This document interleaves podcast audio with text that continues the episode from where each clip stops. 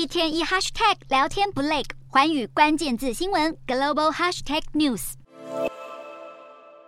数百名中南美洲移民拳打脚踢，突破警察防线，硬闯通往美墨边界的桥梁。每当遇到镇暴警察阻挠，移民们就会徒手拆除铁丝网，爆发肢体冲突，场面犹如丧尸电影情节。当地时间十二日，一大群主要由委内瑞拉民众组成的移民队伍，企图从墨西哥北部的华勒斯城硬闯入美国德州埃尔帕索。过程中可以见到移民家庭带着小孩，奋不顾身往边界跑，口中还高喊前进美国。根据法新社报道，有一部分移民误信。假消息，以为当天是美国的移民日，将开放移民入境；而另一部分民众则是不满美国海关要求移民事先透过应用程式完成线上庇护申请预约，不能在抵达后才提出，让入境程序一再延宕。根据统计，每个月有大约二十万非法移民企图跨越美墨交界处，大多是因为家乡贫困、暴力猖獗而前来寻求庇护。只不过过程中却衍生出许多人口与毒品走私问题，成为拜登政府上任以来面临的重大考验。